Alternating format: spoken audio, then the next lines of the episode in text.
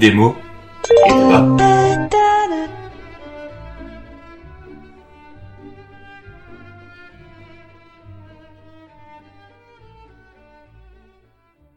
Bonjour et soyez toutes et tous les bienvenus pour ce huitième épisode de Démo et Débat.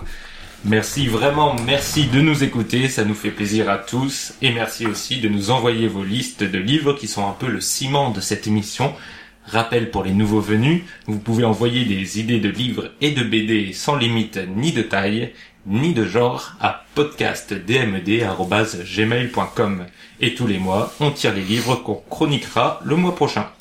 J'espère que vous êtes confortablement installés, en train d'attendre votre train qui ne viendra pas, en train de faire votre jogging hebdomadaire ou en faisant la vaisselle. Aujourd'hui, nous allons parler de La Nuit des Temps de René Barjavel, de La Peau Froide d'Albert Sanchez Pinol, Pi- Pinol, comment on le dit en Pignol. espagnol Pignol. Pignol, et d'Enigma de Peter Milligan et Duncan Freguedo. Mais d'abord, j'accueille les chroniqueurs du mois, qui en sont tous deux à leur deuxième participation. Bonjour Esther, comment vas-tu? Bonjour Mehdi. Tu n'as pas répondu à ma question. Mais parce que je n'ai pas.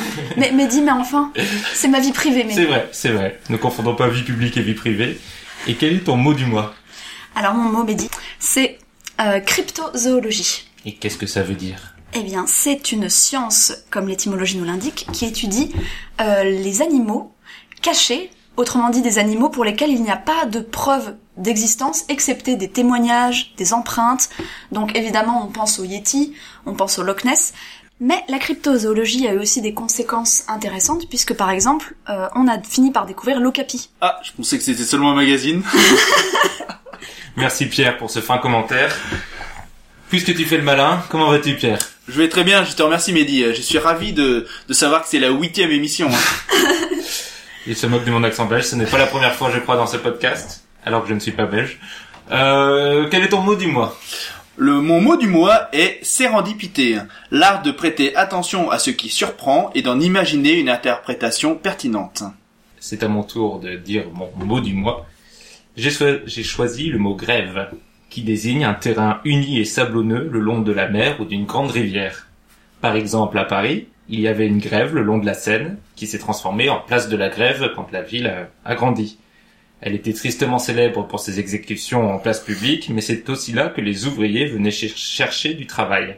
Cela a donné l'expression être en grève, qui signifie chercher du travail. Au début du 19e siècle, les ouvriers mécontents de leur patron démissionnaient et allaient chercher un autre travail sur cette même place. Ils se mettaient donc en grève, et c'est de là que vient l'expression faire grève. Très Oh bien. là là Merci, merci. 800 pages de trompe, C'est si bon. 15 chapitres pourris. C'est extra, c'est extra, c'est extra.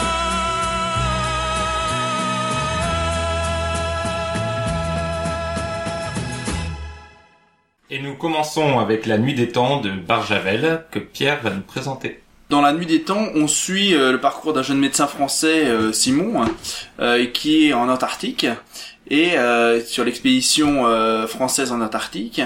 Et il se passe des, des événements un peu incongrus hein, sur place. Incongru, c'est le mot. Euh, des, des signes étranges. On finit par découvrir une forme euh, très ancienne euh, de l'humanité sous terre, à 1000 mètres de sous la glace. Et une expédition internationale se met en place immédiatement pour sonder justement ces, ces ruines très anciennes et en sonder tous les mystères. Euh, Est-ce qu'on peut dire que du coup l'expédition française a fait preuve de sérendipité? Absolument.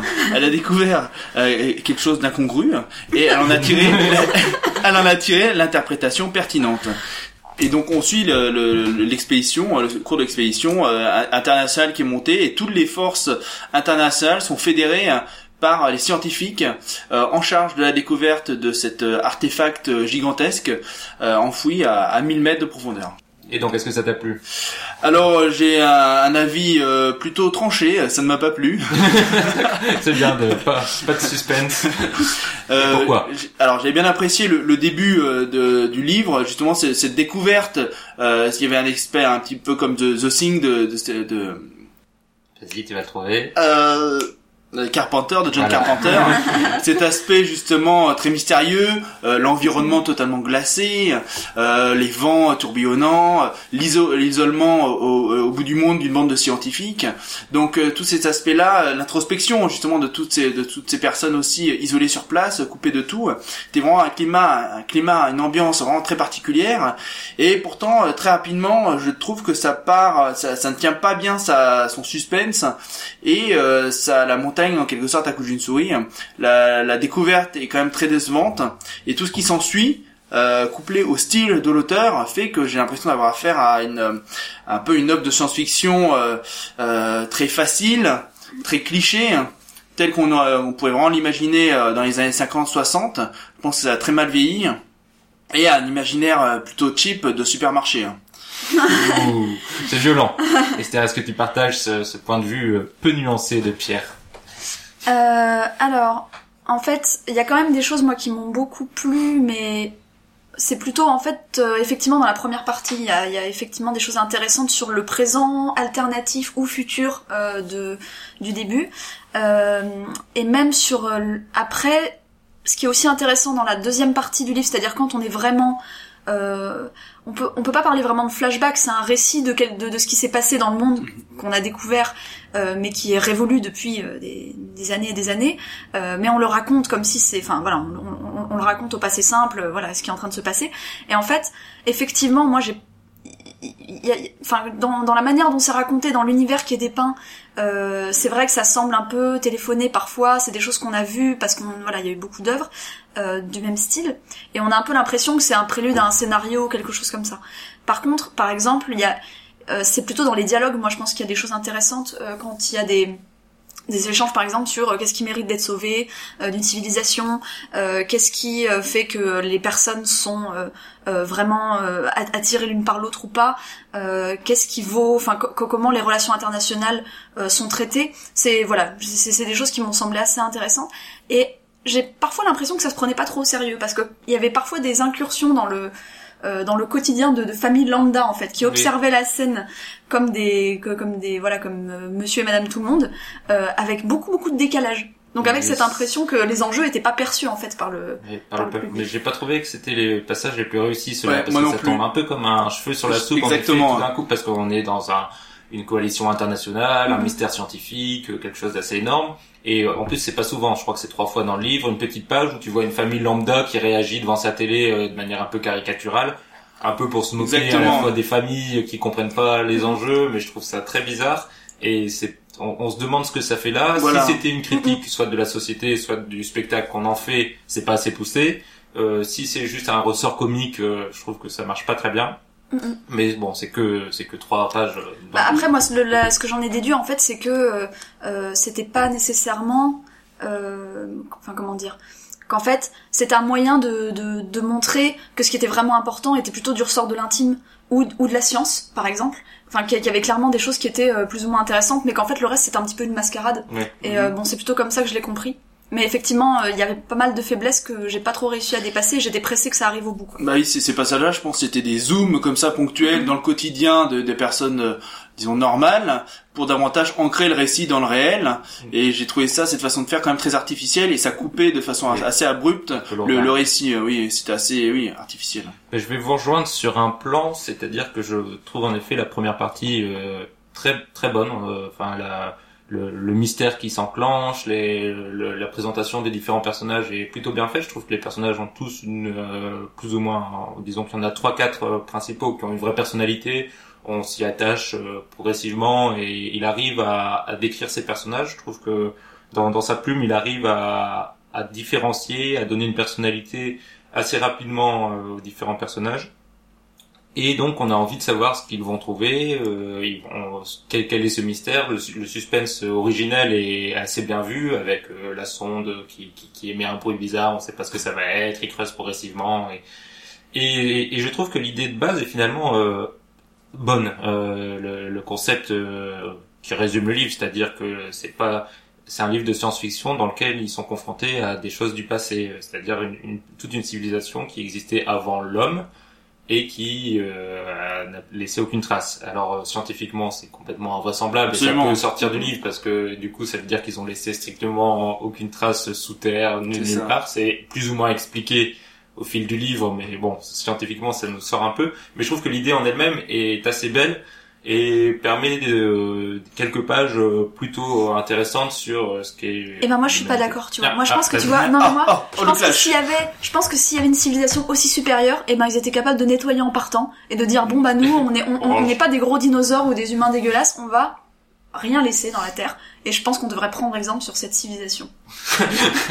C'était le, mes- le message politique un peu nihiliste d'Estelle en, en début de podcast. Mais, mais, là où je suis d'accord aussi avec vous, c'est que en effet, ça s'étiole. Euh, je, suis moins sévère que Pierre, mais euh, moi là, là où j'ai un gros reproche à faire au, au livre, c'est que dans sa partie, il y a une longue partie, comme tu l'as dit, euh, Esther, euh, flashback entre guillemets, où euh, les personnes qui sont décongelées après leurs longues années de cryogénisation racontent ce qu'était leur vie. Et euh, cette vie, euh, ça se transforme très vite en course-poursuite qui dure euh, au moins 50 pages et qui n'a aucun intérêt. C'est Mhm. juste, il se court après euh, pendant des pages et des pages et ça rend totalement le rythme du livre et on n'a pas envie de, de lire ça. Et on- c'est, c'est vraiment pas intéressant. Bah ça sert uniquement à construire la, le, le twist final, enfin Voilà. voilà, l'histoire de la fin quoi. C'est de nous faire une intrigue un peu euh, Mhm. thriller. euh, Oui, voilà. en- alors que c'était pas vraiment ce qu'on voulait quand on était dans, dans le livre. Et, et c'est un peu euh, un peu décevant. Et je suis d'accord aussi sur le fait que le livre est dans son style euh, légèrement daté, on va dire. Ouais, c'est ça, absolument assez daté. Et puis même l'imaginaire, tout ce qui est construit, l'univers au départ est justement euh, euh, plutôt très enthousiasmant. Et puis je pense que ça, se- ça se réduit quand même très rapidement. Ce qui est décrit, et c'est assez décevant, c'est toujours finalement euh, une sorte d'Adam et Ève euh, revisités. On retombe toujours sur les mêmes euh, archétypes de la science-fiction, de cette, ce type de science-fiction. Les, les mots, les même les objets inventés futuristes sont toujours euh, on ne repose sur aucun fondement c'est toujours assez euh, éthéré finalement comme euh, comme conseil comme principe c'est vraiment pour faire futuriste Oui, c'est des idées. Voilà, c'est des idées, exactement. pas si on donnait un peu de corps. C'est comme l'idée du de la, la mange machine voilà la, man- de, de la théorie universelle. euh, En, pour faire simple, euh, à l'époque, l'humanité avait trouvé un moyen de créer à partir du rien. Donc ils arrivent à se nourrir de rien parce qu'ils ont trouvé une, avec une formule avec la fameuse formule C'est cette formule Ce, évidemment. ce- que ce le n'est pas rien, c'est l'énergie vitale Oui, qui est dans toute chose, qui est captée par la... Eh, non mais attendez, moi j'ai bien Ah, ça, le ouais, je sujet. vois ça. Je vois que t'as Alors, bien bossé voilà. la, la science derrière tout ça. Non mais moi j'ai aussi du mal avec ça. Je pense notamment à quand ils décrivent les paysages où voilà il y a l'herbe bleue, il y a des lapins rouges avec des cornes. Enfin c'est vraiment on va prendre des petits éléments, on va tout mélanger puis ça, va faire un univers parallèle, ça va être super. J'ai trouvé en fait que la, que ce qui était le enfin que l'autre civilisation, le- l'antagoniste était plus intéressante. absolument Oui, c'est vrai que c'est dommage qu'on là aussi Mhm. il reste à la, en fait il reste à la surface de tout parce que ça Mais après, c'est sa logique parce qu'on a que le petit bout de la lorgnette de, ces, de cette survivante Mhm. qui est la seule témoin de son époque. Et donc, on on va pas en profondeur dans les relations de pouvoir, dans, dans ce que c'était ces autres civilisations. Mais du coup, on reste un peu sur notre fin parce qu'on a que des, des, des, des graines qui sont semées par, par l'auteur de ce que pouvaient être ces civilisations sans jamais qu'on aille au bout. Et, du coup, c'est un peu, malheureusement, beaucoup de clichés.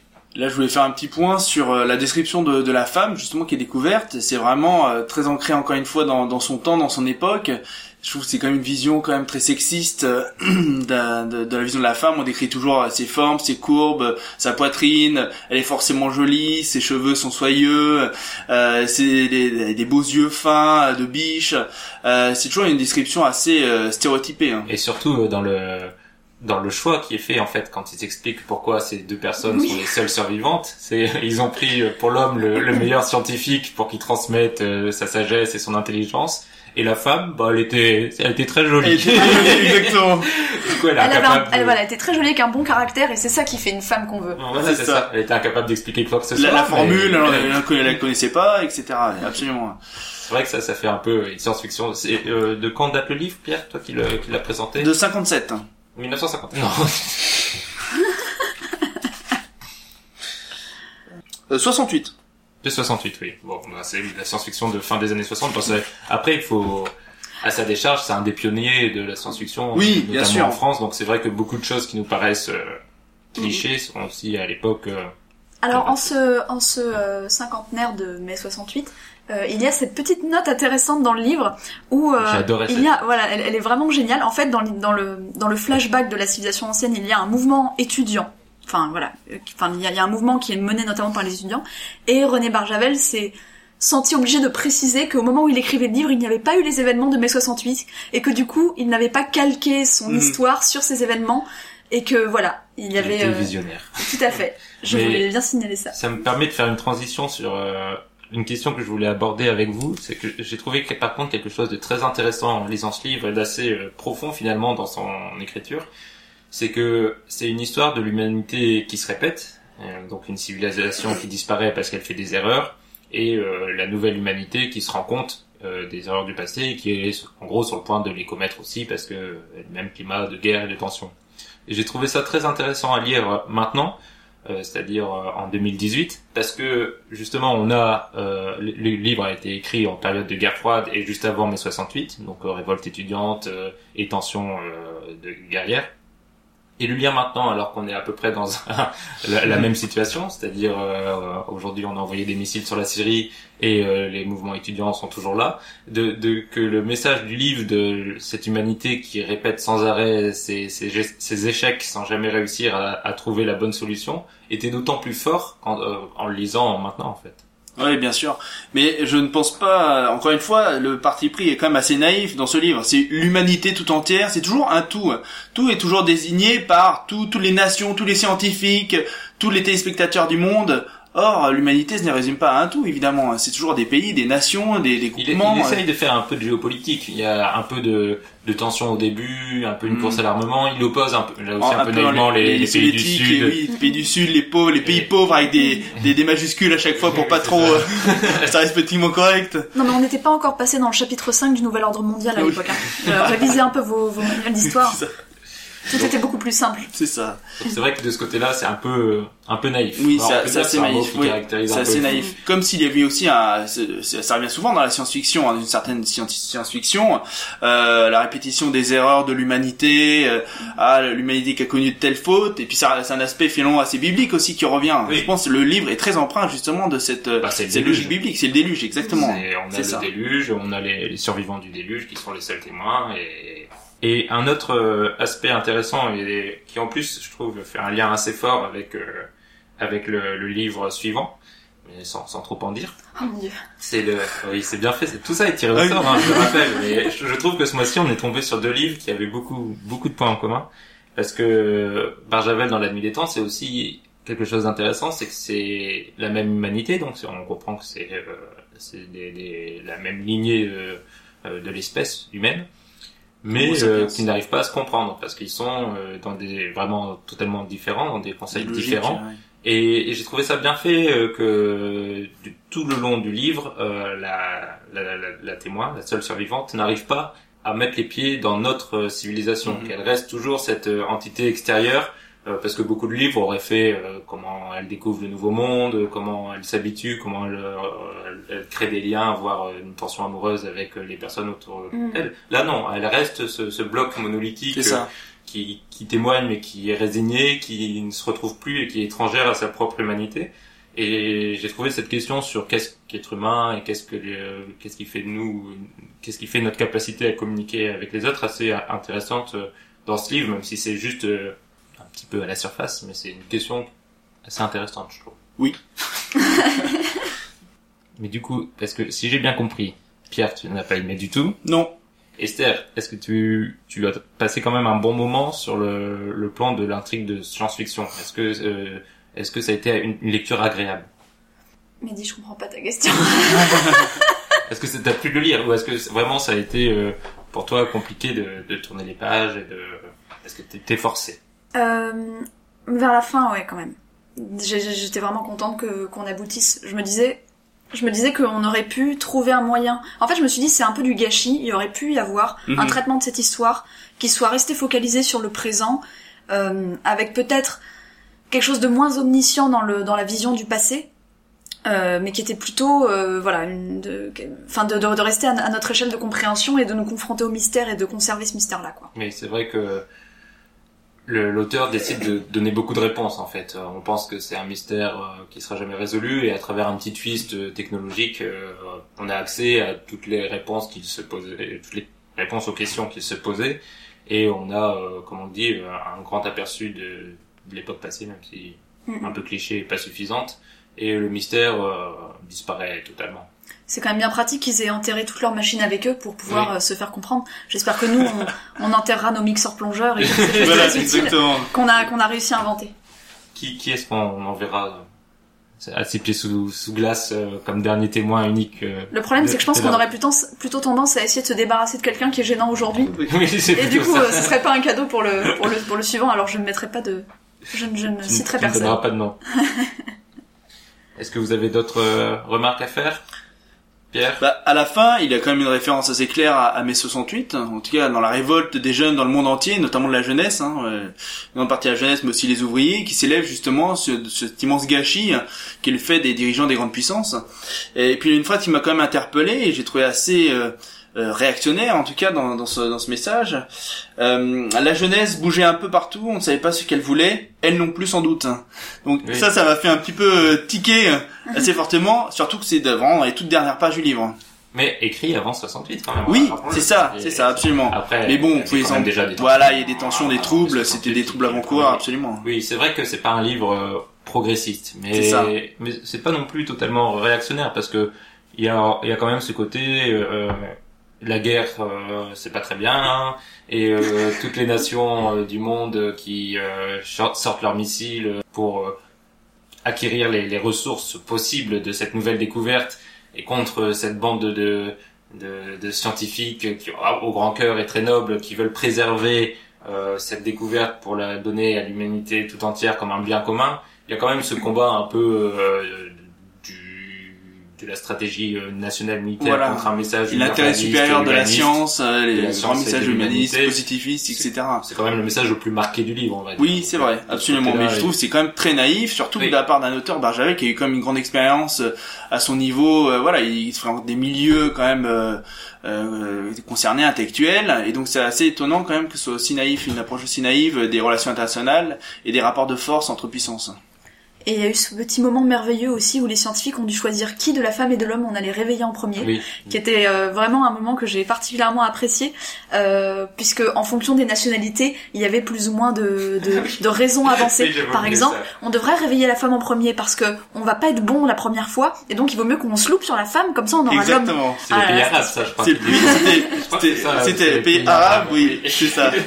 Donc voilà, pour une leçon de géopolitique années 60, euh, Je regardez. crois qu'il y avait un passage aussi dans le livre où euh, il décrivait, il, il réfléchissait à cette question par rapport à la taille des cerveaux. Les non cerveaux et la table, la- et le cerveau de la femme. C'est un et- fait, c'est un fait c'est un scientifique. fait scientifique, le cerveau est plus petit, alors euh, et enfin c'est même pas, c'est pas mis dans la bouche d'un personnage de manière moqueuse. Hein, c'est vraiment décrit ça, dans le livre comme exactement. un fait scientifique sur lequel il faut réfléchir. Ah là là, tendres années 60.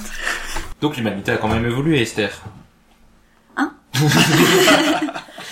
Donc, comme à chaque fois, je veux vous demander la question cruciale. Pierre, je sais peut-être déjà ta réponse, mais est-ce que tu recommandes ce livre Je recommande ce livre, tout de même. Non, c'est Car- vrai Bien sûr, car euh, c'est toujours intéressant, euh, ça, ça nourrit une- la réflexion et euh, ça donne vraiment un aperçu très fort de ce qui pouvait être une certaine science- science-fiction à cette époque-là et euh, les caractères, les caractères de l'époque dans les années 60. Donc, Comment on tu pouvait... recommandes un livre que tu n'as pas aimé. Ça, c'est la première fois, je Absolument. crois, que ça arrive. Débat. Bien, bien. Ben voilà, exactement. Ben, C'est pour même le, tout, tout l'enjeu d'un débat justement. C'est vrai. Esther Oui, pareil, je recommande parce que j'ai quand même passé un bon moment euh, globalement. Et euh, voilà. Pe- peut-être que pour les grands fans de science-fiction, c'est plus, c'est plus difficile à lire. Ah, Je me demandais, moi je me disais peut-être qu'au contraire, euh, c'était une, une œuvre à recommander aux passionnés de science-fiction parce que ça leur donne, comme disait Pierre, un point de repère historique de, de la construction de ce genre littéraire. Oui, c'est vraiment la base, hein, c'est le- vraiment les fondamentaux de ce Oui. type de- d'histoire de, Après, ça reste sympathique, ça se lit plutôt bien. Le style est pas exceptionnel, mais il est pas non plus euh, ardu ou confus. Mm. Donc euh, oui, je le recommande, mais avec euh, tous les bémols qu'on a dit. Pierre, est-ce que tu as un extrait à nous lire? Absolument, Mehdi. Maintenant, l'objet parlait. Une voix féminine parlait à voix basse dans une langue inconnue. Une musique naquit, pareille au souffle d'un vent léger dans une forêt peuplée d'oiseaux étendus de harpe. Et sur la face supérieure du cube, comme projetée de l'intérieur, une image apparut, le visage de la femme qui parlait. Elle ressemblait à celle qu'on avait trouvée dans l'œuf, mais ce n'était pas elle. Elle sourit et s'effaça, remplacée par une fleur étrange, qui se fondit à son tour en une couleur mouvante. La voix de la femme continuait. Ce n'est pas, ce n'était pas une chanson, ce n'était pas un récit. C'était à la fois l'un et l'autre. C'était simple et naturel comme le bruit d'un ruisseau ou de la pluie. Merci Pierre. Et je trouve que dans cet extrait, on a justement tout le style et la naïveté, euh, ben, l'insipidité euh, de- de- du style de l'auteur. Une comparaison assez mièvre et euh, très très superficielle. Très bien. Bon, Barjavel est rhabillé pour l'hiver. Mais c'est un livre qu'il vous recommande, hein, ne. Et nous passons à la seconde critique du podcast, La peau froide d'Albert Sanchez Pignol que je vais vous présenter. Pignol, c'est un écrivain espagnol, mais qui écrit en catalan. C'est aussi un anthropologue et c'est une information très importante pour bien analyser ce livre. La peau froide est son premier roman, écrit en 2004, et c'est celui qui va le faire connaître à l'international. Il a même été adapté au cinéma par Xavier Gantz, euh, même si je crois que ce film est sorti dans l'indifférence la plus totale parce que j'en avais absolument pas entendu parler. Il est sorti l'année dernière, je crois. Alors moi j'ai été voir du coup effectivement et euh, j'ai vu que sur Allociné il était marqué prochainement parce qu'il était fait en 2017 donc je pense qu'il Ah, est il est juste pas encore sorti voilà. en fait. J'ai Ah, vu pour la ça. bande annonce. Oh. Donc ça explique pourquoi il est sorti dans l'indifférence générale. Il n'est pas encore sorti. En encore fait. sorti. Merci Mehdi pour ces Pour, informations. pour ces informations précises. Un podcast encore une fois préparé d'une main de maître. Ah bah donc ça va être intéressant d'aller le voir au cinéma ou pas parce que j'ai vu le trailer et bon, on verra. Donc de quoi parle la peau froide? C'est un climatologue qui accepte de partir faire son métier dans une île reculée pour fuir son passé de résistant irlandais. Et quand je dis reculé, c'est vraiment reculé puisqu'il s'agit d'une petite île inhabitée, loin de tout transit et qui ne voit un bateau qu'une fois par an, le moment où il faut changer de climatologue. Inhabité presque, car il y a un vieux gardien de phare, un peu bizarre, qui est déjà sur place, et surtout des êtres mystérieux et aquatiques qui vont très vite faire leur apparition. Le livre s'articule donc sur le rapport entre ces deux hommes et ces créatures monstrueuses qui apparaissent chaque nuit pour leur essayer de les tuer.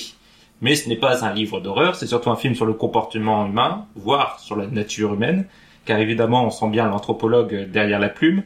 La confrontation avec les monstres est surtout une confrontation avec l'autre, avec un peuple inconnu, et ça permet à l'auteur de, de réfléchir à la façon dont on réagit face à une altérité qu'on ne peut pas comprendre. Mais c'est le cas d'une grosse partie des livres de monstres et, des films en, en réalité, donc on peut pas dire que c'est non plus une idée particulièrement originale, mais bon, c'est le cœur du livre. J'ai beaucoup apprécié le, le style littéraire de, de Pinol et je trouve que c'est surtout après avoir lu Barjavel, on, là on trouve un, un vrai gap. quoi. Gap. Là vraiment on sent que c'est un, un écrivain qui a vraiment travaillé sa plume et son style pour ce livre. Et il arrive à retranscrire les, les questionnements permanents du héros. Donc c'est écrit à la première personne, donc on a euh, le, le recours usuel dans, dans ce genre de livre euh, à l'individu lambda typique qui se retrouve confronté, donc on le voit progressivement euh, comprendre la situation et euh, comment il s'adapte à- à- aux états de fait.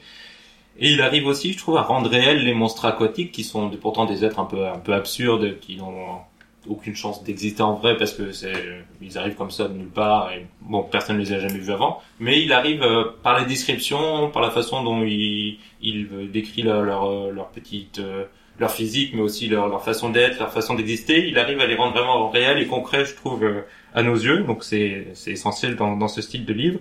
Et l'histoire est est plutôt prenante même si au-delà de l'intrigue c'est l'évolution des personnages qui compte. Et je trouve que c'est le point faible en fait du livre parce que c'est un peu caricatural. Et les personnages évoluent à mon sens beaucoup trop rapidement et trop radicalement pour finalement une fin assez facile euh, en pirouette. Est-ce que vous partagez cette analyse? Euh, tout à fait, c'est exactement mon, mon sentiment. Euh, trouve euh, tout d'abord pour revenir pour le style, je l'ai lu comme toi Mehdi après Barjavel et j'ai tout de suite apprécié hein, le, le gap comme tu disais entre les, les deux styles. C'est à la fois léger et puis très précis. Hein. Euh, c'est vraiment très agréable. hein, C'est une écriture très agréable. Ce que j'ai apprécié, c'est dès le départ, euh, on a, on connaît un petit peu le passé hein, du personnage principal, et ça rappelle un petit peu euh, dans Frankenstein de Shelley, voilà, cette personne qui est envoyée seule dans un univers euh, euh, éloigné, coupé de toute, la- de toute civilisation, ou comme par exemple le personnage principal dans Sleepy Hollow, c'est un peu le même principe. Donc ça, il y a une attente, il y a du mystère, et c'est aussi euh, justement un voyage vers l'altérité. Ici, l'altérité, c'est à la fois les monstres, mais je dirais c'est plus encore le gardien du phare, Oui. qui est lui encore plus monstrueux finalement que les monstres eux-mêmes. Parce qu'il est allemand. Exactement. Mais d'ailleurs, il s'appelle Baptiste Cafo. Moi, j'ai jamais pensé que ça pouvait être un nom allemand. Oui, je- exactement. Je, me suis dit, mais qu'est-ce que c'est que cette nationalité? Puis à un moment, il se met à parler. Bah, il est autrichien. je Il est crois. autrichien, Voilà, ouais. est autrichien. Pareil.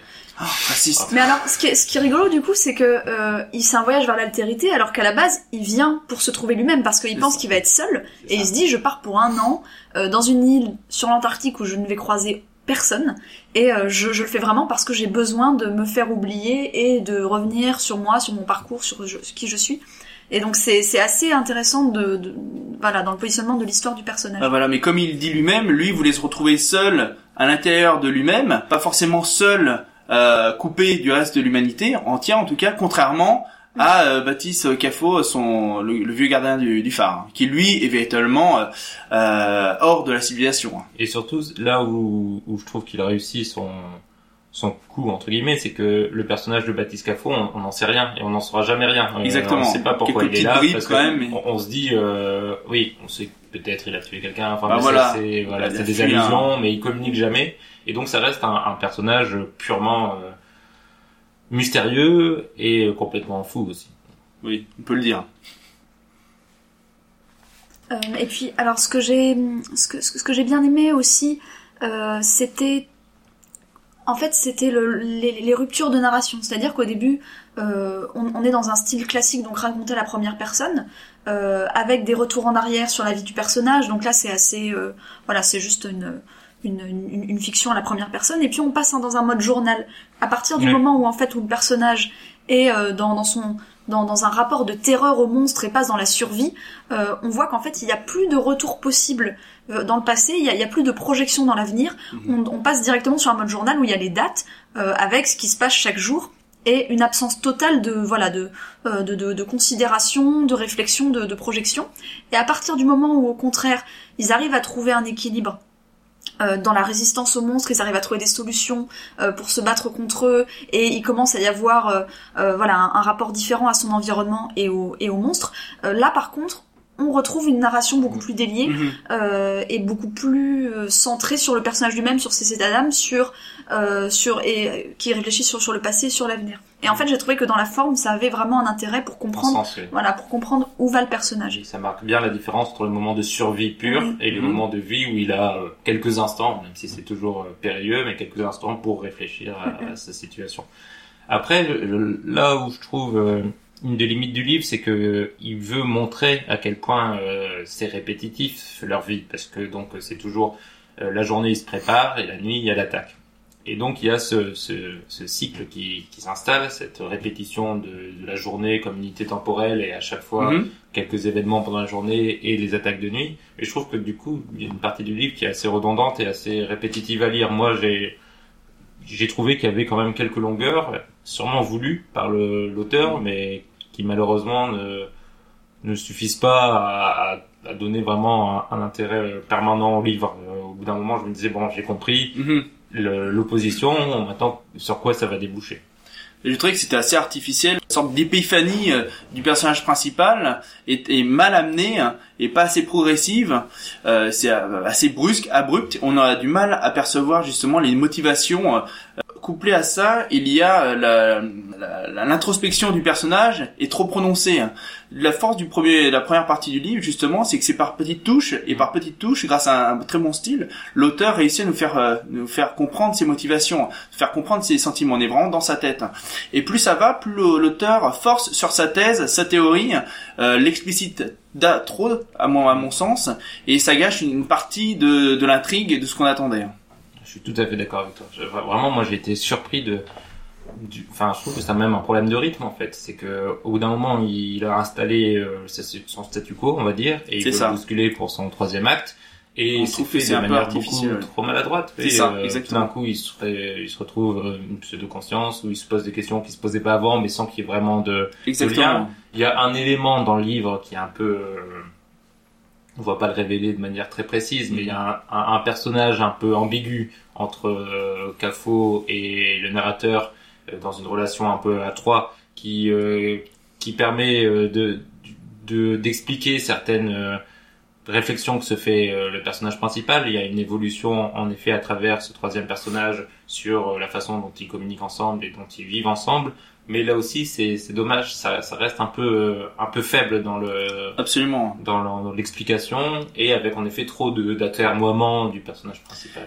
Mm, Oui, non, c'est pareil, c'est pas vraiment la fin que j'attendais. En fait, il y, a- vraiment deux moments clés. À partir du moment où on s'est installé dans cette routine de, défense et de crainte, euh, il y a effectivement l'épiphanie que tu, décris une première fois. Et puis, il y a le nouveau basculement qui précipite la, fin du livre, euh, le retournement qui fait que, voilà, euh, l'histoire voilà, trouve une, sorte de fin, si on peut dire. Et en fait, les deux moments ne, sont pas suffisamment amenés. C'est-à-dire qu'à la rigueur, le premier, on peut on peut décider que oui, euh, voilà, il, il est- face au monstre chaque jour et puis il réfléchit et peut-être il dit que voilà, euh, c'est peut-être différent que ce qu'il pensait. Bon, pourquoi pas. Mais le deuxième, en fait, euh, en fait, il a, il a, il a déjà eu, c'est enfin, c'est un basculement psychologique et on, on ne, il n'y a pas vraiment de signes qui permettent de, de, de ça. faire ça, quoi. Il y a, il y a pas, enfin, il y a, il y a un événement déclencheur, mais pourquoi, pourquoi à ce moment-là, pour, pourquoi ça se passe comme ça? exactement ça. voilà, c'est il y a, a pas forcément de signe avant-coureur. Et du coup, on a du mal à accepter ça parce que on, on, on attendait euh, peut-être une autre fin que, que celle-ci en tout cas. Et même même si cette fin, c'est vrai que la fin est très pirouette. C'est vraiment, euh, voilà, c'est dommage, on peut pas en parler, pour pas spoiler, mais c'est euh, vous- c'est une fin typique d'un quelqu'un qui sait pas finir son livre C'est ça. et qui a Faussement recours une solution euh, très artificielle Un et expédient. euh, peu euh, convaincante. voilà. Mais euh, et je- après, je trouve que l'une des autres raisons, et moi c'est c'est un autre euh, quelque chose que je reprocherais aussi au livre, et euh, une autre des, des raisons pour lesquelles on n'arrive pas vraiment à, à comprendre ce personnage, c'est que je les trouve tous antipathiques en fait. Euh, Moi, j'ai jamais eu un seul moment où j'étais euh, content ou où j'appréciais le, le personnage principal. Je parle même pas de, de Cafo. Ils sont tous dans une sorte euh, soit de léthargie, soit Mhm. d'antipathie. Ah, c'est vrai tu n'aimes pas le personnage principal. Ah non, ah non. Bah, Ah, ah, alors, toi, toi, Bah je sais pas, moi je j'ai rien, enfin, T'as rien eu contre bah je veux dire, euh, il, il devient à moitié fou quand même, mais euh, mais à part ça, euh, Euh, même. Bah, au, au début, euh, au, début j'ai rien contre ce Ah, moi j'avais bien, euh, j'avais oui, exactement comme toi euh, Esther, j'avais bien apprécié le, le développement. euh, voilà, on commençait à le connaître ce personnage-là, on partageait vraiment ses pensées.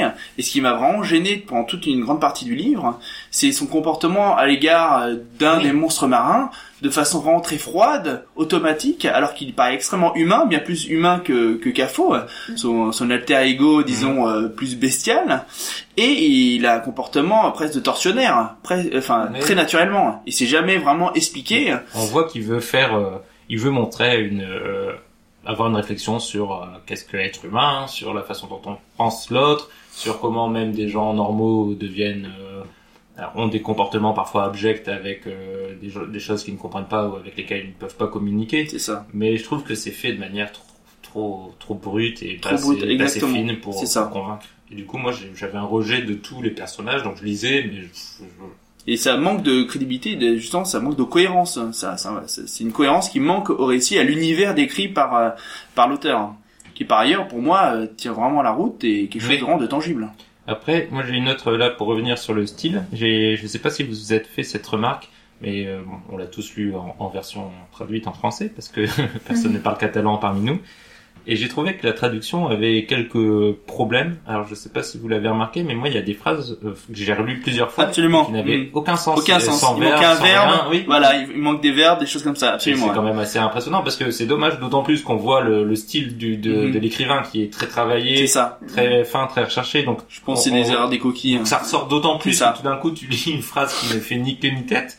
Et je trouve ça assez étrange qu'il n'y ait pas eu... euh, D'ailleurs, est-ce que quelqu'un sait ce que c'est l'Antarctide? Parce que moi je sais Ah, pas. Alors moi je pense Ah, que il y a c'est- des coquilles aussi ouais, à mon avis c'est une coquille parce que l'Antarctide ça me disait. Bah je me pensais, je me suis dit c'est un mélange entre de l'Atlantide, l'Antarctique. J'ai C'est ça. essayé de chercher. pas, j'ai même pas Mais fait voilà.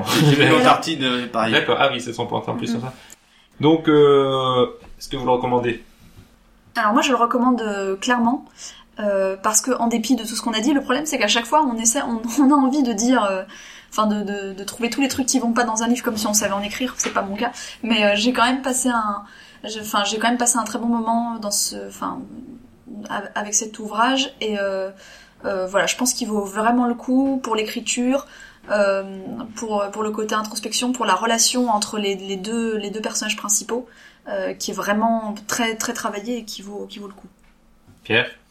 Euh, je pense que j'ai passé effectivement aussi comme Esther quelques quelques bonnes heures dessus, un agréable moment, mais je ne le recommande pas pour autant. Vas pas jusqu'au attends, attends. Tu recommandes, tu recommandes le Barjavel que t'as détesté, que tu as traité d'écriture de supermarché cheap, et tu recommandes pas euh, La peau froide, dont tu as loué euh, l'écriture et...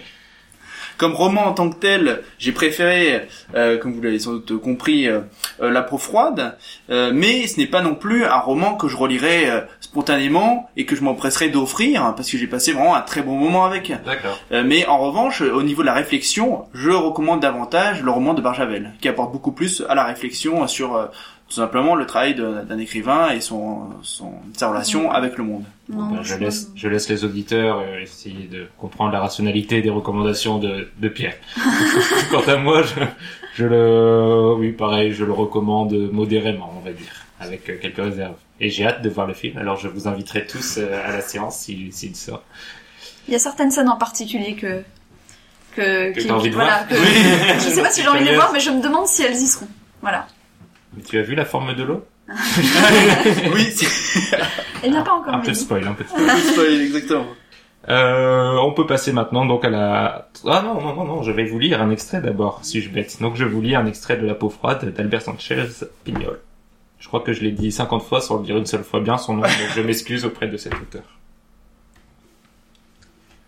Pour renforcer mes défenses, je fis des piles de bois, de livres également. La flamme du papier dure moins longtemps, mais elle est plus intense. Je me dis que j'obtiendrai peut-être ainsi une surprise foudroyante. Adieu Chateaubriand, adieu Goethe, adieu Aristote, Rilke et Stevenson, adieu Marx, Laforgue et Saint-Simon, adieu Milton, Voltaire, Rousseau, Gongora et Cervantes. Mes chers amis, on vous vénère, mais que l'admiration ne se mêle pas à la nécessité. Vous êtes soumis à la contingence. Je souris pour la première fois depuis le début du drame, parce que tandis que je constituais les piles, tandis que je les arrosais de pétrole et pratiquais une rigole pour les relier au futur bûcher, tandis que j'effectuais ces opérations, je découvris qu'une seule vie, en l'occurrence la mienne, avait davantage de valeur que les œuvres de tous les génies, philosophes et lettrés de l'humanité entière. Et nous passons maintenant à la dernière critique de l'émission, la BD. Il s'agit d'Enigma. Esther, peux-tu nous essayer de nous présenter cette œuvre? Ah, ah, il me tarde. Alors, Enigma, donc euh, c'est une BD américaine. Euh, euh, donc Un date- comics. voilà, un Une BD américaine, BD. Ouais, comme vous voulez. Euh, un comics, donc je crois qu'il est écrit en 1993 ou 95, enfin en tout cas début des années 90. Euh, Peter Milligan au scénario et Duncan Fegredo et non pas Fregredo. Mais dit, Je crois que c'est Duncan, mais je vais pas trop m'avancer. ok. Alors Duncan Fegredo, au moins j'ai prononcé le nom de famille correctement au dessin. Euh, alors, en gros l'histoire, donc on a un anti-héros insignifiant euh, qui s'appelle Michael. Est-ce que ça va? Je l'ai bien dit bien, comme ça. Michael. Voilà. Qui est euh, réparateur du téléphone. Voilà. Est-ce qu'on peut imaginer? Non, je ne dis rien parce que c'est pas gentil pour les réparateurs du téléphone. Donc voilà. En, en l'occurrence, donc il mène une vie qui lui semble insignifiante. Il se demande à quoi il sert. Et qui est insignifiant, on peut Non, on ne juge pas la vie de. Michael. Voilà. Donc Michael va euh, donc se demande à quoi il sert et en parallèle, il y a des gens qui se font manger la cervelle euh, par un par un méchant. Hein, on peut voilà. parce Un violin. on est voilà, on est un violin euh, monstrueux qui s'appelle la tête. Et euh, en fait, Michael va se sentir inexplicablement attiré par ce fait divers, euh, par par ces phénomènes étranges, et il va essayer en fait de se trouver là où se passe euh, où se passent les euh, ces phénomènes, et il va se faire lui-même attaquer. Et donc il se retrouve à l'hôpital euh, avec la moitié du cerveau mangé, enfin, ce qu'on comprend. Euh, et on pense qu'il va rester dans un état végétatif, et en fait, il se réveille complètement transformé euh, de, son état, et il va se mettre à enquêter là-dessus, enfin sur ces sur ces méchants qui apparaissent et, qui mangent la, cervelle des gens. Et il y a un autre méchant qui apparaît, c'est la vérité.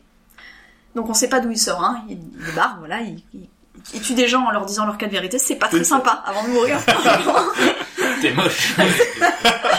la vérité, voilà. Et un autre personnage apparaît, donc c'est l'énigme, Enigma, donc qui est ce personnage masqué. Euh, alors j'étais très déçue, moi je pensais, ça m'a fait penser au fantôme de l'opéra, je pensais que ça avait lien avec ça, mais en fait pas du tout. Bon voilà, c'est juste un, Peut-être une petite référence, peut-être. oui, peut-être. Mais en tout cas, c'est juste un personnage masqué qui va du coup, du coup se battre contre la vérité et qui va faire écho au passé de Michael parce que Michael lisait quand il était enfant une bande dessinée, un comics, dont le héros était l'énigme. Donc on a, voilà, déjà la mise en abîme est là, euh, on a la BD dans la BD, les personnages qui existent et qui se, retrouvent à aller dans la réalité, mais qui en fait est la réalité principale du comics que nous sommes en train de lire. Enfin, tout ça est très compliqué. Euh, et donc je vais, je vais m'arrêter là. Je vais juste dire que donc Michael va tenter euh, d'enquêter sur pourquoi lui il est lié à cette histoire, pourquoi il est, il est en train de, de, se transformer, enfin de, de, il, sent qu'il change lui-même et qu'il veut, qu'il a besoin de se confronter à l'énigme. Et pour ça, il va aller chercher donc Titus Bird, qui est le scénariste du comics l'énigme qu'il lisait quand il était enfant. Voilà. Euh, et qui est en, qui est suivi par des fanatiques parce que les fanatiques pensent que vu que l'énigme est arrivée dans leur réalité, et ben c'est grâce au scénariste. Voilà. Donc vous voyez que tout ça est... C'est plutôt un bon résumé, Ouais. c'était pas évident. euh, N'est-ce pas Je te félicite. Donc tout ça est très compliqué. Alors est-ce que j'ai bien aimé Euh, Pas vraiment. En fait, ça m'a demandé beaucoup d'efforts. Euh, j'ai trouvé que donc il y a, il y a des histoires enchâssées les unes dans les autres, il y a des mises en abîme euh, multiples euh, sur la bande dessinée. Il y a des il y a, il y a- il y a des vilains donc qui sortent de nulle part et qui sont et qui sont euh, un peu grotesques. Il y a Envelope Girl par exemple. Voilà. Euh, c'est- génial. Euh, et donc, donc, donc, qu'est-ce qu'elle fait hein, Son pouvoir, c'est qu'elle en- vas-y, elle, elle, elle empaquette euh, les gens et elle les envoie quelque part. Euh, voilà. C'est, c'est, je précise Oui. que c'est vraiment génial. Donc, elle, elle les prend dans sa cape, en fait. Oui. Et donc, ils disparaissent dans sa cape. Et après, quelque part dans le monde, ils réapparaissent dans un carton. Voilà, Ils sont c'est ça. enfermés dans un carton. et ils sortent du carton en disant, qu'est-ce que je fais là? Voilà, c'est ça. Voilà. Et ça, c'est son- pouvoir du, du méchant. Tout à fait. Fantastique. Et en fait, les, disons que les histoires de, enfin les, les questionnements de fond de cette bande dessinée, c'est euh, pourquoi, pourquoi, euh, pourquoi les, les méchants apparaissent, pourquoi, euh, enfin quel est le bien et le mal, euh, les frontières entre la réalité et la fiction, comment la fiction a un impact sur notre propre réalité, notre histoire personnelle, etc. Euh, voilà, il y a pas mal de thématiques. Mais globalement, j'ai trouvé que ça n'avait pas beaucoup de sens tout ça, c'est-à-dire que j'ai pendant tout le début de l'histoire, je me demande où on va m'emmener. J'ai trouvé, trouvé ça assez long. Et, quand il y a enfin une explication entre guillemets, parce qu'encore une fois, c'est une explication très parcellaire, je me suis dit mais on, se fiche de moi en fait. On se fiche de moi. C'est vraiment, euh, on, explique des phénomènes inexplicables par d'autres phénomènes inexplicables. Et voilà. Et, et ça s'arrête là. Et en plus de ça, le dessin, bien que très très beau au niveau des couleurs, etc., il est très confus. Il est, le, le trait n'est pas précis et voilà, ça, ça n'aide pas en fait à la compréhension de l'histoire. Moi, j'ai, je le dis tout de suite, j'ai adoré cette, euh, cette BD. Je l'ai Mhm. trouvé vraiment fantastique dans, euh, dans- en tout point. Et, euh, mais par contre, je suis d'accord avec euh, à peu près tout ce que tu as dit, c'est-à-dire que c'est vraiment, c'est déjà donc c'est un, comics méta, donc qui se veut méta et qui est une réflexion sur le comics en lui-même, sur le médium comics, mais surtout c'est c'est une, une- un peu une farce, en tout cas une, une parodie des des extrêmes des comics en fait. Et euh, cette galerie de, de, de méchants, de personnages méchants au pouvoir le plus absurde des uns que les autres, parce que moi je vais en redonner un autre. T'as parlé d'Envelope Girl, il y a l'intérieur League, dont le, le super pouvoir c'est de déplacer les meubles chez les gens et ça les rend fous. Mais je trouve ça incroyable comme idée, je trouve ça fantastique. Et en fait, le, le scénariste qui donc euh, Peter euh, euh, Milligan, qui a beaucoup bossé pour les deux grands des, des comics, c'est-à-dire Marvel et DC, qui a écrit notamment euh, sur les X-Men, on voit clairement qu'il reprend quelques codes euh, digérés euh, des, des comics qu'il écrit d'habitude et qui s'en moque à, à fond. Donc il- et avec ce, ce personnage aussi de scénariste un peu absurde qui passe son temps à dire moi je suis nul, j'écris des trucs comme ça et ça n'a aucun sens. Et tout le monde essaye de trouver un sens à je BD. Et tout le monde essaye de lire et de trouver un truc profond et en fait il y a rien, c'est que des, des guignols qui se tapent dessus. Il y a vraiment tout, tout un langage sur sur le- l'industrie du comics qui m'a fait moi hurler de rire à quasiment chaque page. Et C'est c'est vraiment aussi une, une BD très drôle parce que rien que par le dispositif narratif, on a un narrateur qui parle et qui est très présent. C'est-à-dire que on a quasiment chaque ville, il décrit ce qui se passe, il décrit Mhm. l'histoire et aussi avec euh, inévitablement il casse le quatrième mur en s'adressant au, au lecteur. Et moi, je le trouve qu'il le fait parce que c'est un dispositif euh, très couru euh, des comics. Et je trouve qu'il le fait de manière assez subtile, c'est-à-dire qu'il n'en fait pas non plus des caisses, mais c'est, il est complice, c'est-à-dire que de temps en temps, il fait un petit, un petit clin d'œil sur ce qu'il dit. Ah mais il est très drôle. Et il me fait, il, me est fait vraiment très très drôle. Et en plus, on a un twist final donc sur ces narrateurs qui est pour moi parfait, juste parfait, et qui là aussi remet en cause un peu tout en disant euh, tout ça est une est aussi une farce et, et c'est une, une une réflexion un peu drôlatique sur sur ce qu'est le comics et ce qu'est l'écriture et ce sur quoi nous euh, lecteurs on est prêts à accepter de ces univers sur euh, quelle folie quelle quelle euh, imaginaire on est prêt à croire pour prendre du plaisir dans la lecture. C'est euh, parce que lire des comics de manière générale et euh, même des BD ou voir des livres, euh, mais plus précisément les comics, c'est de lire euh, des choses ridicules euh, hors du contexte. C'est des choses et c'est souvent l'écueil qu'ont eu très longtemps les films de super-héros. Maintenant, ça s'est changé grâce aux techniques et grâce à justement le second degré l'humour. Euh, Mais avant, un film de, de super-héros sans humour, c'était souvent très cloche. Ça marchait pas parce que il y avait cette part d'impossibilité de, de la BD qui euh, était impossible à confronter au réel. Et c'est de ça dont parle le livre notamment. Euh, je serais moins enthousiaste que, que vous deux euh, sur la sur ce comics. Alors bien sûr, vous, je vous rejoins totalement euh, sur l'aspect méta, détourner les codes des comics. Déjà, Esther a pas été très Oui, non, enthousiaste. hein. Oui. C'est- Oui, mais, mais, mais, mais sur Mickey la- est enthousiaste pour partie, deux. Oui, non, mais en tout cas enthousiaste. En tout cas, il y avait certains certains côtés, certains aspects qui t'ont qui t'ont plu. Bah, j'ai trouvé ça Oui. drôle, mais voilà, après, oui, je, drôle, voilà. voilà là-dessus sur je ces, je vais sans doute pas le recommander. Euh, c'est vrai que c'est quelque part c'est assez malin, mais euh, j'ai trouvé ça encore une fois un peu euh, éculé comme principe et assez cliché, même l'univers décrit aussi. hein. J'ai trouvé ça assez facile et pour moi c'est pas là que se trouve vraiment la- l'intérêt euh, l'intérêt de, de ce type de, de, de comics. Euh, pour de- pour euh, parler à nos, nos auditeurs euh, qui sont très nombreux, on, on le sait.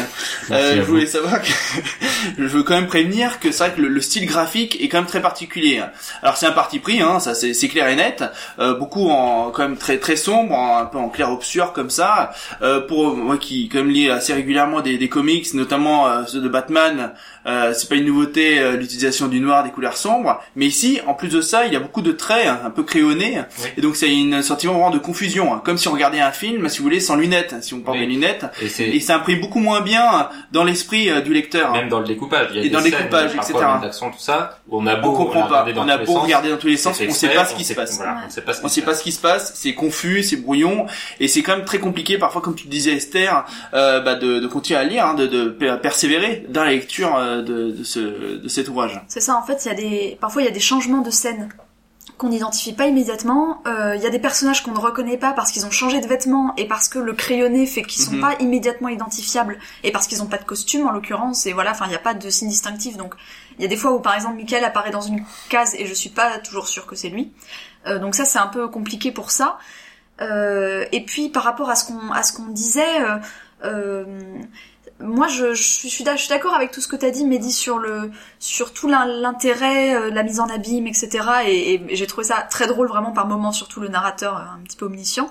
Euh, par contre, je, je, je me dis mais pourquoi, pourquoi il y a, y a- y a cette intrigue derrière si complexe qui essaie de nous, de nous emmener dans quelque chose, de nous faire chercher un sens, etc. Pour nous, enfin moi j'ai trouvé ça assez frustrant quand même à la fin parce que tu, bien sûr, bien, bien sûr qu'on veut te faire réfléchir là-dessus. Mais il y a un moment, voilà, euh, moi je, je manque. C'est un, peu l'engagement lecteur-auteur, c'est-à-dire que l'auteur te propose quelque chose, tu dis bon ok, je fais l'effort de m'y intéresser, de voir où ça veut m'emmener, et à la fin, euh, j'ai perçu que la critique du médium ou, ou, les, ou, la, ou la farce, mais Mhm. j'ai mais j'ai pas compris l'intérêt de l'histoire, j'ai pas compris euh, euh, le, le sens de, de cette histoire. Voilà, c'est un petit peu la limite que moi j'ai ressenti en tout cas vis-à-vis de cette euh, de, de, de ce comics.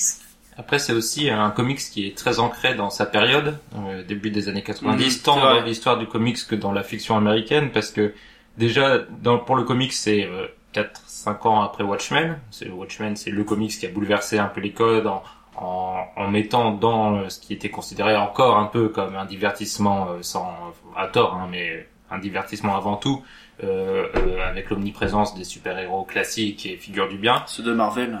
et de DC. Et, et avec Watchmen, euh, Alan Moore avait un peu renversé tous les codes en interrogeant, en posant des questions beaucoup plus sombres et beaucoup plus dures sur ce qu'était euh, avoir des super pouvoirs.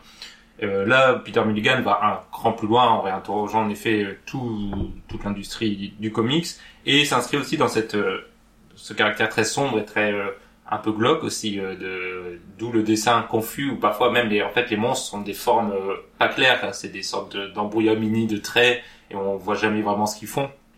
La tête, enfin, on n'arrive même pas à se le représenter euh, après avoir lu Oui, on sait absolument. pas ce que c'est. C'est ça. truc C'est quelque chose de flou, voilà. moche, euh, crayonné, et ça reste comme ça. Et ce que j'ai trouvé intéressant aussi, c'est que il reprend aussi les codes de, des tueurs en série en fait Ah des oui. États-Unis qui Notamment euh, dans certains plans aussi voilà, de, de- de- des vignettes, absolument. c'est euh, l'un des peut-être le thème préféré on va dire de la fiction américaine les tueurs en série c'est quelque chose qui a inondé tout, tout toute leur culture et, euh, et ça m'a fait penser plusieurs fois à- au film Seven qui qui sort que deux ans après j'ai vérifié en fait donc c'est le film est sorti longtemps 75. après ouais et et c'est intéressant parce qu'il y a ce côté euh, meurtre en série inexpliqué de la Mhm. manière la plus bizarre et la plus atroce possible parce que c'est des morts euh, souvent euh, très violentes euh, euh, ah, c'est pas graphiquement extrêmement gore enfin ce qui se passe c'est assez affreux mais vu que le trait est très étrange et très flou C'est pas choquant euh, visuellement Absolument, ceux absolument. pas euh, Bah, on a quand même un gros plan sur la narine de Michael qui se fait sucer le cerveau par une, avec une paille Oui. en fer. quoi. Oui, mais ça reste léger, ça reste léger. mais c'est parce qu'on sait ce que c'est enfin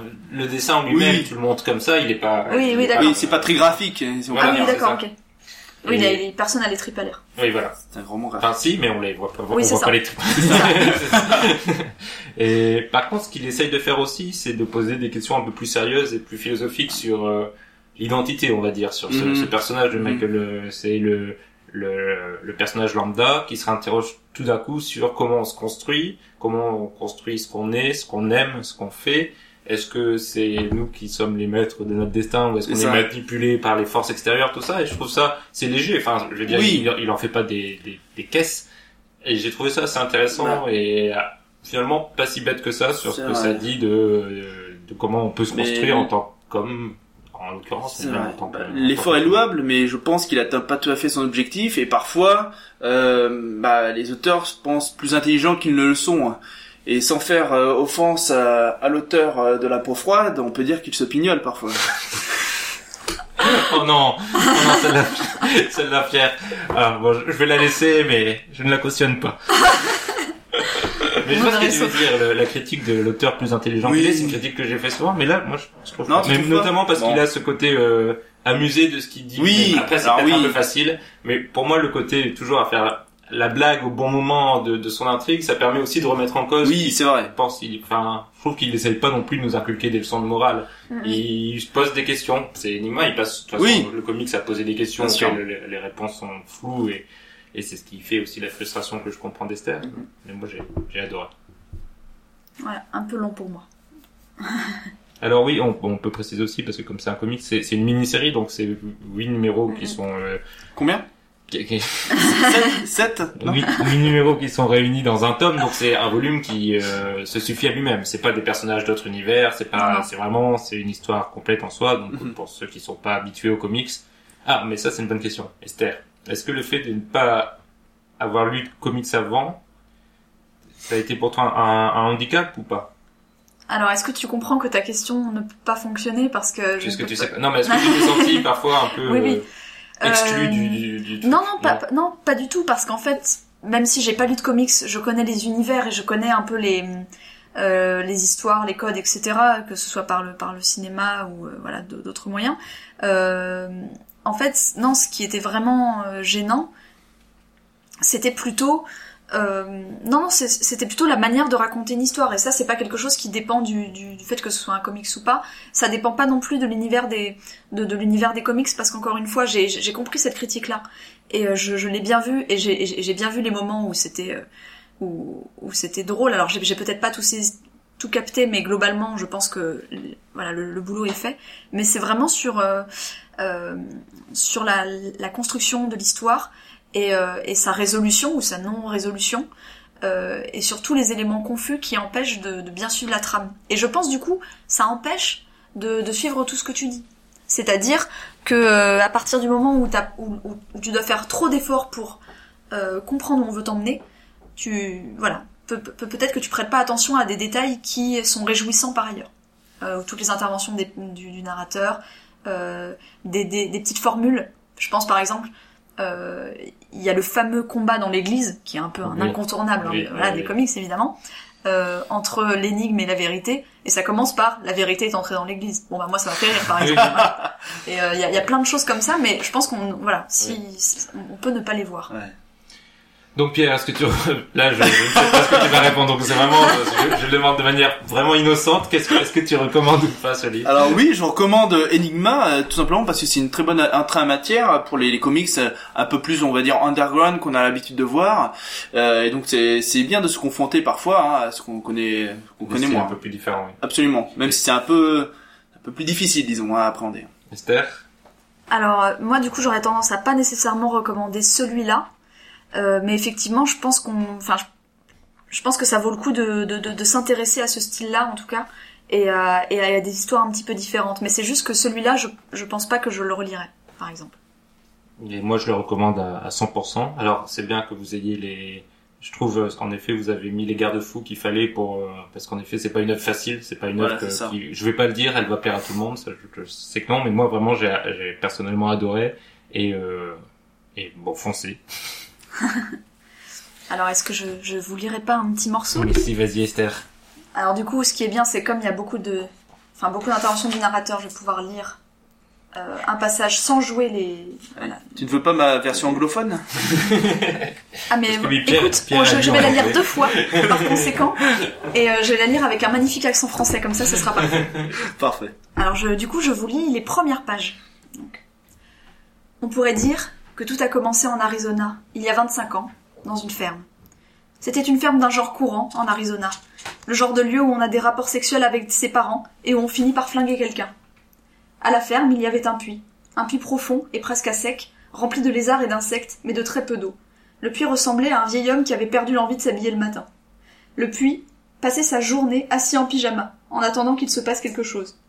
Il y a 25 ans, il s'est passé quelque chose. 25 ans plus tard, à 700 km à l'ouest, Michael Smith entame ce qu'il appelle, par dérision, sa journée. Ce soir, Michael fera l'amour à sa petite amie, Sandra. Il le sait, parce qu'on est mardi aujourd'hui. Quel livre, quel livre. et nous allons, nous avons fini pour les critiques, donc nous allons passer aux recommandations. Mais moi, je ne suis pas ainsi que certains de tes prétendus amis. Tu peux avoir confiance en moi. Aie confiance, crois en moi,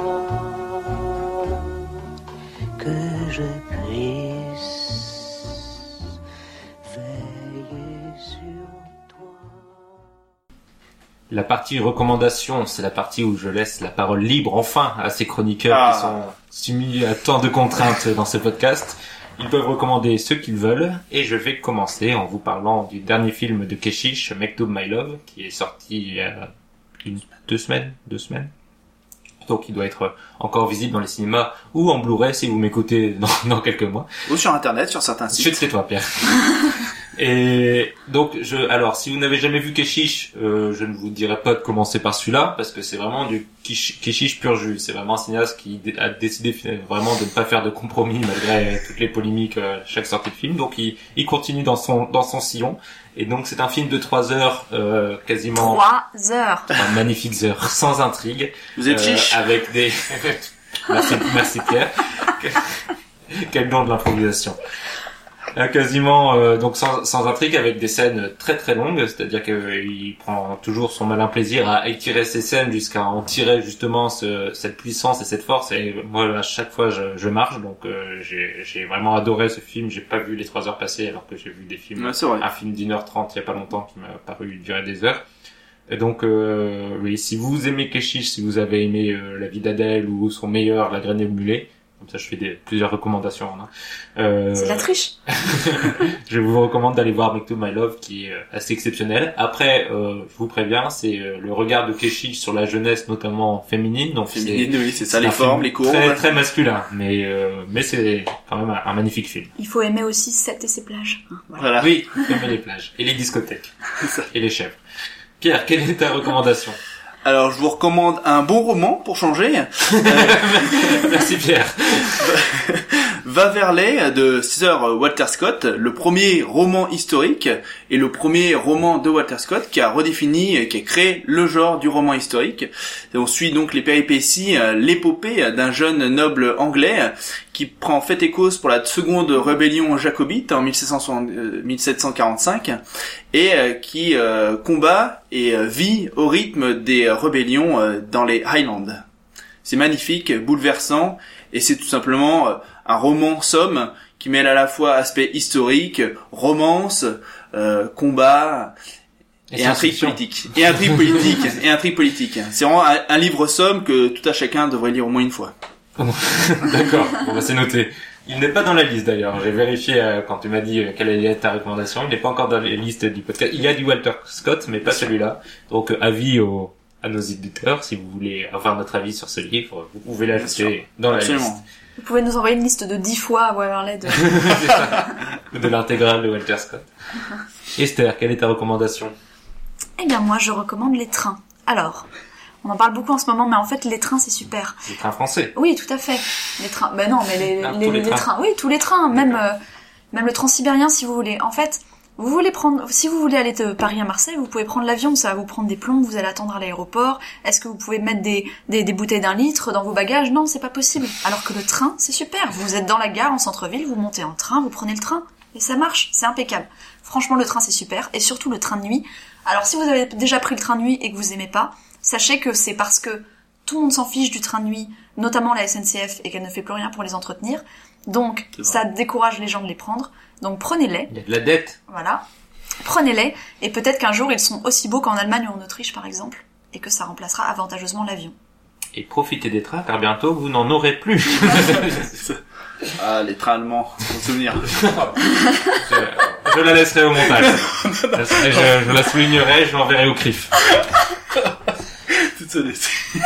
Eh bien, merci pour ces recommandations. Euh, c'est l'heure de, de vous quitter. Non pas vous, auditeurs, je parle euh, à mes deux chroniqueurs, car pour nous, euh, il nous reste une chronique, enfin une rubrique plutôt, pas une chronique, euh, le tirage au sort qui sera effectué avec les deux chroniqueurs du mois prochain. Donc je vous retrouve après ce petit jingle et je dis au revoir à Esther et Pierre. Au revoir. Au revoir, Mehdi, et au revoir les auditeurs. Bisous.